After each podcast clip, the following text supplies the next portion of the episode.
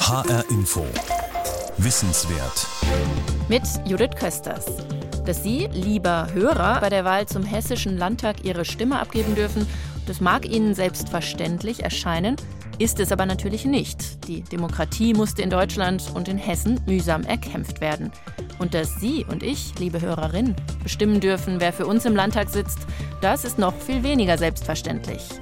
Damenwahl, 100 Jahre Frauenwahlrecht. Darum geht es heute in HR Info Wissenswert.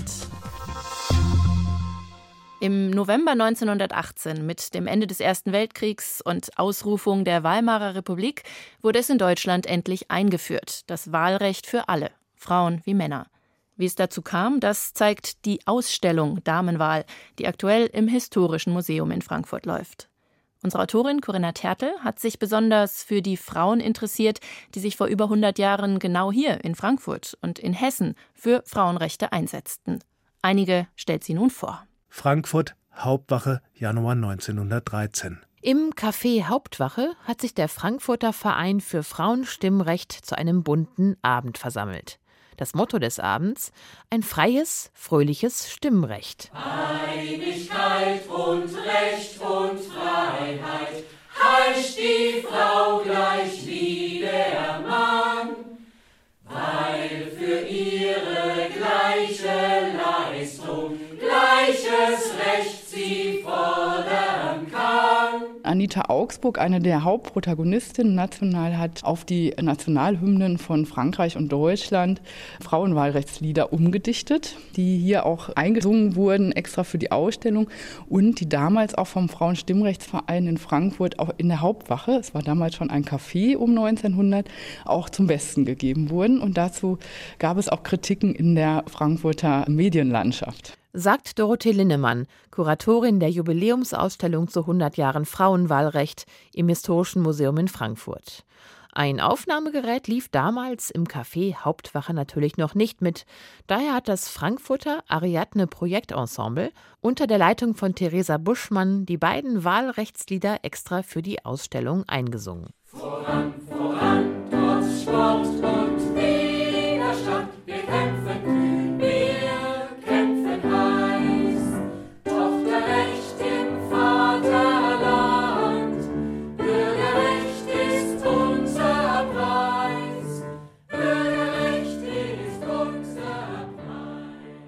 Voran, voran, trotz Widerstand, wir kämpfen kühn, wir kämpfen heiß, singen sie mit Pathos in dem zweiten Wahlrechtslied, das Anita Augsburg auf die Melodie der Marseillaise umgedichtet hatte, und Tochterrecht im Vaterland, Bürgerrecht ist unser Preis. Bürgerrecht, Wahlrecht, es dauerte noch sechs Jahre, bis es tatsächlich so weit war und die Frauen wählen durften. In den 60 Jahren zuvor war in dieser Hinsicht nicht viel passiert. Wohl spricht man viel von Freiheit für alle, aber man ist gewöhnt, unter dem Wort alle nur die Männer zu verstehen. Schreibt die Darmstädterin Luise Dittmar 1848 im Hinblick auf die Wahl zur Frankfurter Nationalversammlung in der Paulskirche, die viel zitierte Geburtsstunde der Demokratie. Luise Dittmar war eine frühe Frauenrechtlerin und Sozialistin und ihrer Zeit um einiges voraus. Keine Frage, es war ein langer Prozess, bis Frauen in Deutschland wählen durften, betont die Historikerin Dorothee Linnemann. Das Frauenwahlrecht kam nicht über Nacht 1918, sondern wurde sicherlich durch die Novemberrevolution dann eingeführt, aber eben dank der Frauenbewegung schon lange Jahre erkämpft. Und mit der Novemberrevolution, die in der Endphase des Ersten Weltkriegs das Kaiserreich beendete und den Weg frei machte für die Weimarer Republik, war die Zeit dann auch reif für das Frauenwahlrecht, wie die Ausstellung Damenwahl im Historischen Museum in Frankfurt zeigt. Die Kuratorin und Historikerin Dorothee Linnemann bleibt vor einem Banner stehen, das von der Decke hängt. Das Porträt einer Frau mit kinnlangem Haar und legerer Kleidung. Sie wirkt eher wie eine Frau von heute und nicht wie eine, die vor rund 100 Jahren zur Zeit der engen Korsetts und strengen Frisuren des Kaiserreichs gelebt hat. Toni Sender heißt sie. Frankfurt, Brentano-Park, 1910. Eine kalte Februarnacht. Im Frankfurter Brentano-Park haben sich Demonstranten versammelt. Sie protestieren gegen das preußische Dreiklassenwahlrecht. Wer mehr Geld verdiente und mehr Steuern zahlte, dessen Stimme hatte bei den Wahlen mehr Gewicht. Dagegen demonstriert Toni Sender mit. So nennt sich die 22-Jährige aus Biebrich bei Wiesbaden, die eigentlich Sidonie Sipora Sender heißt. Es war noch ein sehr ungewöhnliches Bild damals, dass Frauen mit an Demonstrationen teilnahmen. Und in erster Linie ging es bei diesem Protest um ein allgemeines und gleiches Wahlrecht für Männer. Über diese Februardemonstration schreibt Toni Sender später Wir demonstrierten auf der Hundswiese und wir zogen mit auf die Straße in der historischen Blutnacht, spürten auf unserem Buckel den Polizeiknüppel niedersausen und retteten uns vor der entfesselten Polizeibestie mit Mühe in einen Hauseingang.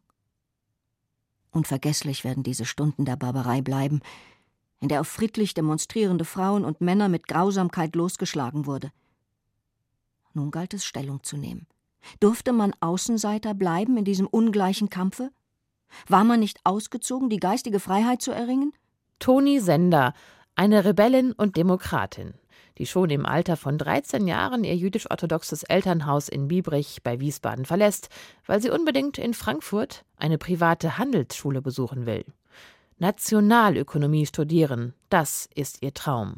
Der ein Traum bleibt, weil ihr Vater ihr nicht die damals notwendige Zustimmung zum Studium gibt. Im Alter von 22 Jahren tritt sie als beruflich selbstständige Frau in die SPD ein. Und sie ist als Generalsekretärin des Frankfurter Arbeiterrates entscheidend an der Novemberrevolution beteiligt. Die Revolutionärin, Journalistin und Parlamentarierin aus Hessen engagiert sich für Frieden, für ein vereintes Europa, für soziale Gerechtigkeit und für die Gleichstellung von Mann und Frau. Und sie wird selbst als Politikerin aktiv, erst in der Frankfurter Stadtverordnetenversammlung und von 1920 bis 1933 im Berliner Reichstag. Von einer ihrer Reden dort gibt es eine Aufzeichnung aus dem Jahr 1928. Meine Herren und Damen, Gesinnungsgenossen, es ist ein ungeheuer wichtiges Recht, von dem wir jetzt wieder Gebrauch machen dürfen. Wir sollen einen neuen Reichstag wählen. Es ist uns eine herrliche Gelegenheit gegeben, über die Gestaltung unseres eigenen Lebens in den nächsten Jahren zu bestimmen. Niemand darf da gleichgültig bleiben. Die Frau,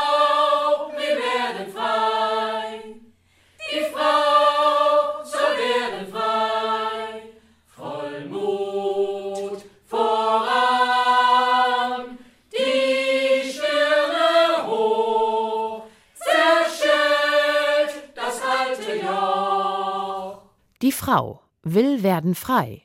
Die Frau soll werden frei. Voll Mut voran, die Stirne hoch, zerschellt das alte Joch. Es war tatsächlich so, dass mit der Revolution in allen Ebenen äh, neu gewählt werden musste, auch nach dem neuen äh, Wahlgesetz, wo jetzt Frauen daran beteiligt waren. Und auch die Stadtverordnetenversammlung in Frankfurt wurde neu gewählt im Jahr 1919 und es zogen tatsächlich einige wenige Frauen ein. Darunter eben auch bedeutende Frauen der Frankfurter Frauenbewegung, wie Henriette Fürth, ähm, die sich stark für die Arbeiterinnenbewegung einsetzte, aber auch Meta Quack-Hammerschlag, könnte sagen, eine der äh, wichtigsten Frauen für die Frauenstimmrechtsbewegung in Frankfurt. Meta Quark Hammerschlag. Noch eine Hessin, die sich damals für Frauen und für Sozialpolitik stark gemacht hat. Frankfurt, Ostend 2018. Auf den Spuren von Meta Quark Hammerschlag.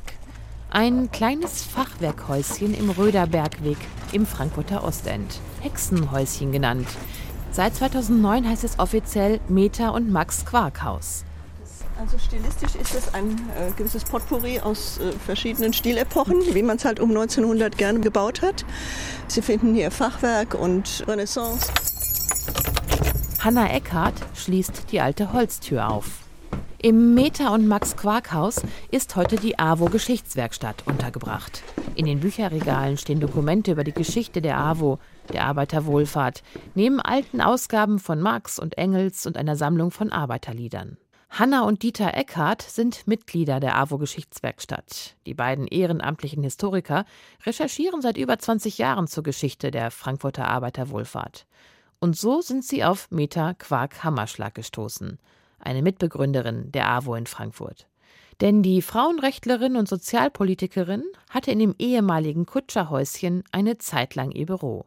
Es gehörte damals zum Anwesen ihrer Eltern. Heute liegen auf dem Gelände das August-Stunz-Zentrum und die Geschäftsstelle des Sozialverbands AWO. Hanna Eckhardt holt ein hinter Glas gerahmtes Porträt hervor. Und dann haben wir hier was ganz Besonderes.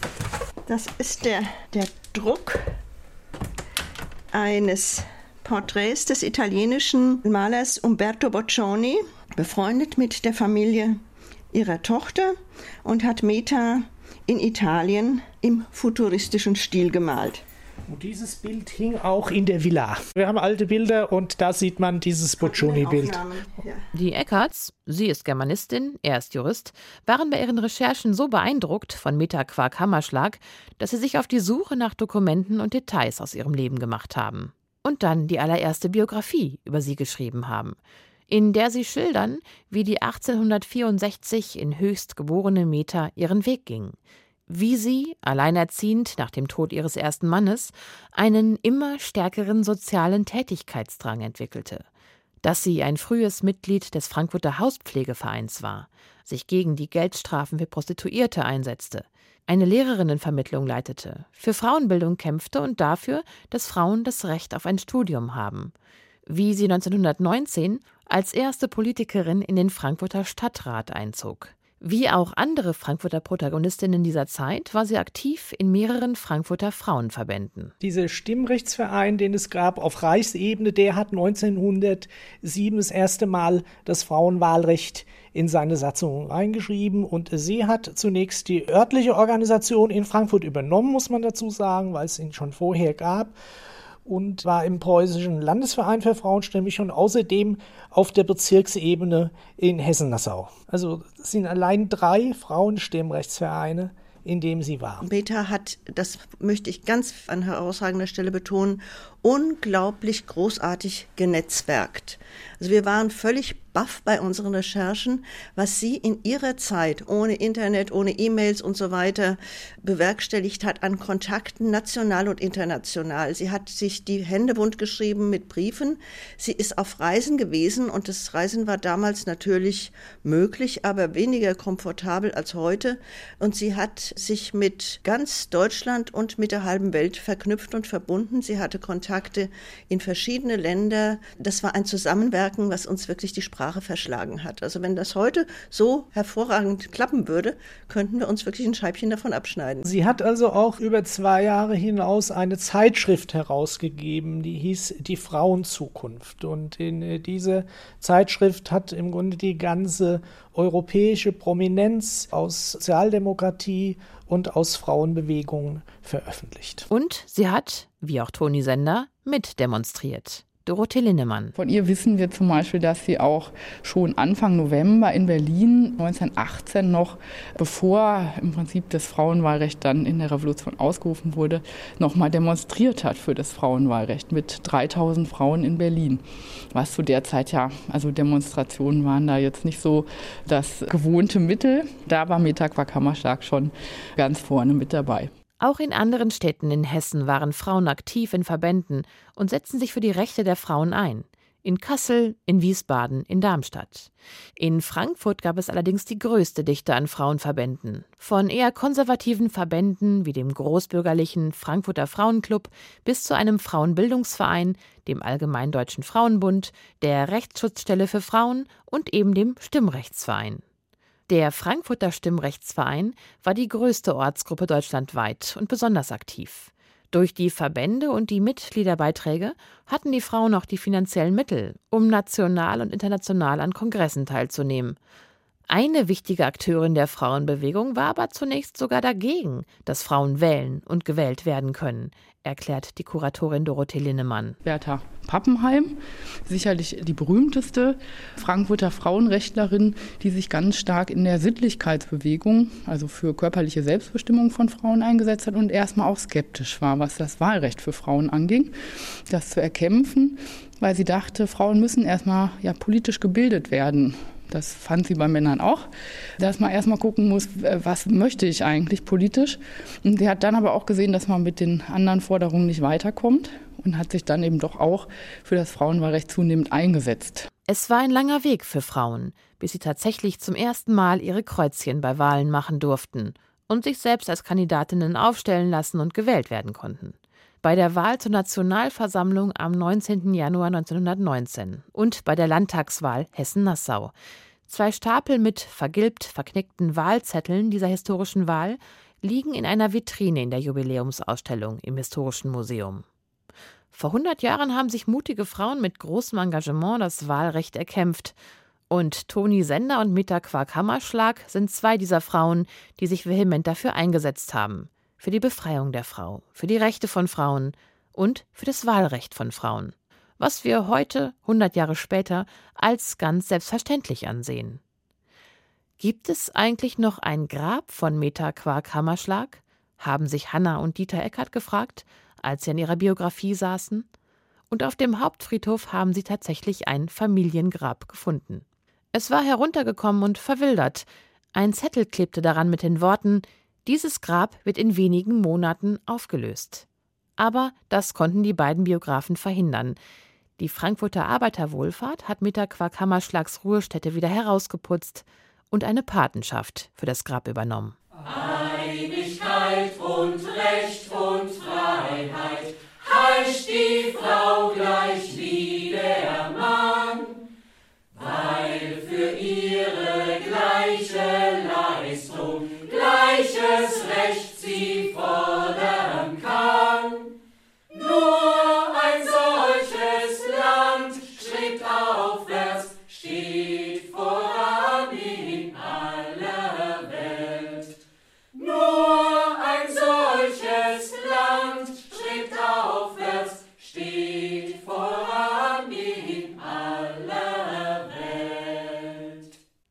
Hessinnen, wie Toni Sender und Meta Quark-Hammerschlag vor 100 Jahren für das Frauenwahlrecht kämpften. Das war eine Spurensuche von Corinna Tertel. Jetzt blicken wir über Hessen und Deutschland hinaus. In anderen Ländern mussten die Frauen teils noch erheblich länger warten, bis sie endlich voll beteiligt wurden an der Demokratie. Wissen Sie, welches das letzte Land in Europa war, das das Frauenwahlrecht einführte und wann? Das erfahren Sie jetzt von Anne Bayer. Unterschätzen Sie nicht die Kraft, die wir Frauen haben, um unser Schicksal selbst in die Hand zu nehmen. Es bleibt uns nichts anderes übrig. Widersetzen wir uns der Regierung. Wahlrecht für Frauen! Und es klirrten nicht nur Fensterscheiben, sondern es brannten auch leerstehende Gebäude und explodierten Bomben. Was hier in dem Film Suffragette aus dem Jahr 2016 nachgespielt ist, war Anfang des 20. Jahrhunderts in Großbritannien Realität. Frauen aus allen sozialen Schichten gingen massenhaft auf die Straße und einige von ihnen auch in den Untergrund. Sie folgten dem Schlachtruf Votes for Women. Die Staatsgewalt ging hart gegen diese Frauen vor, spionierte sie wie Staatsfeinde aus, prügelte bei Versammlungen auf sie ein und warf sie ins Gefängnis. So wie in dem Film die 24-jährige Wäscherin Maud Watts. Wir werden sie aufhalten. Was wollen Sie denn tun? Uns alle einsperren? Wir sind in jedem Haus. Wir sind die Hälfte der Menschheit. Sie können uns nicht aufhalten. Und die Frauen ließen sich nicht aufhalten. Allen voran die feministischen Suffragetten wollten endlich Taten sehen und forderten das uneingeschränkte Wahlrecht, damit ihre Interessen bei parlamentarischen Entscheidungen endlich berücksichtigt würden. Zu ihren wichtigsten Wortführerinnen gehörten Emmeline Pankhurst und ihre Tochter Christabel. Diese machte 1906 in dieser historischen Rede klar, dass die Frauen schon lange genug gewartet hätten.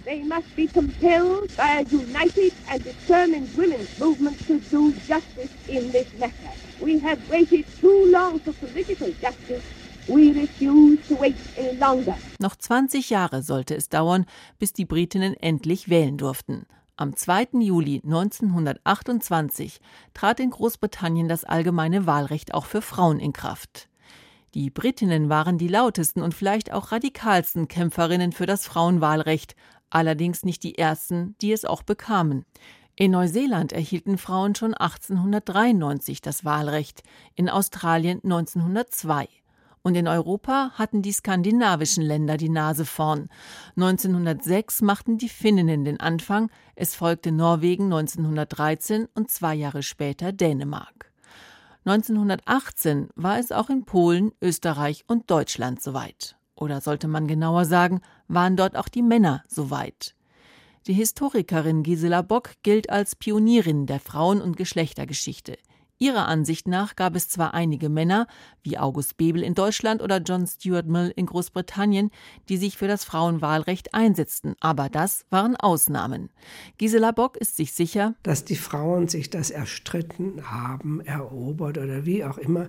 Jedenfalls kann es nicht angenommen werden, dass Männer aus Großzügigkeit es den Frauen geschenkt haben. Zwischen 1915 und 1928 wurde in den meisten europäischen Ländern das Wahlrecht für Frauen eingeführt. Dieser Erfolg gab den Frauen Auftrieb und Selbstbewusstsein, ihre Rechte einzufordern. So sang Claire Waldorf 1926 in Anzug und Krawatte. Raus mit den Männern aus dem Reichstag und raus mit den Männern aus dem Landtag und raus Männern aus dem Herrenhaus. Wir machen draus ein Frauenhaus. Raus mit Männern aus dem Bau und rein in die Dinger mit der Frau. In manchen Ländern Europas dauerte es jedoch noch Jahrzehnte, bis Frauen das aktive und passive Wahlrecht erhielten.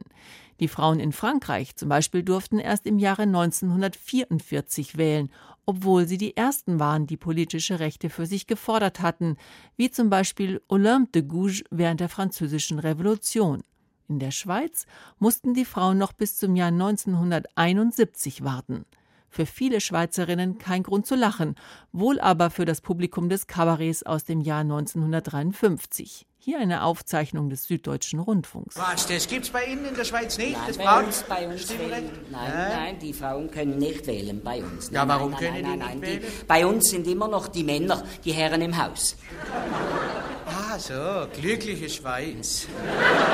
Zunächst gab es das Wahlrecht für die Schweizerinnen nur auf Bundesebene. Die beiden Kantone Appenzell-Außerrhoden und Appenzell-Innerrhoden haben sich sogar noch bis 1989 bzw. 90 gegen das Frauenstimmrecht auf Gemeinde- und kantonaler Ebene gewehrt.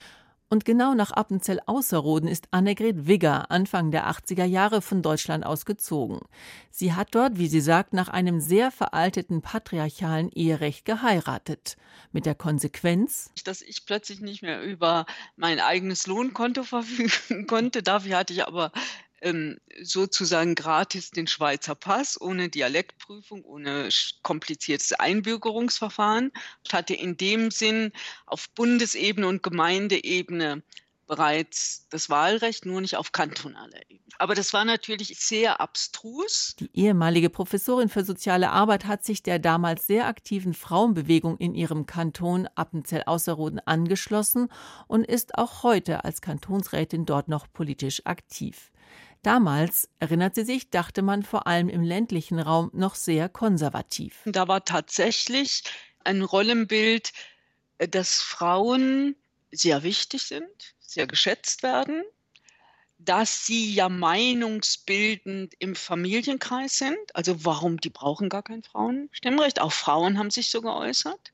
Wir haben ja Einfluss und die Männer sollen das sozusagen nach außen tragen. Und es war schon eine ganz klare Rollenteilung. Diese Frauenbilder haben ihrer Meinung nach maßgeblich dazu beigetragen, warum es zum Beispiel in der Schweiz so lange mit dem Frauenwahlrecht gedauert hat. Übrigens waren die Schweizer allerdings nicht die letzten in Europa, die es auch den Frauen erlaubten, an die Urnen zu gehen. Das Schlusslicht bildete Liechtenstein 1984. Inzwischen mag das Wahlrecht für Frauen in Europa als eine Selbstverständlichkeit erscheinen.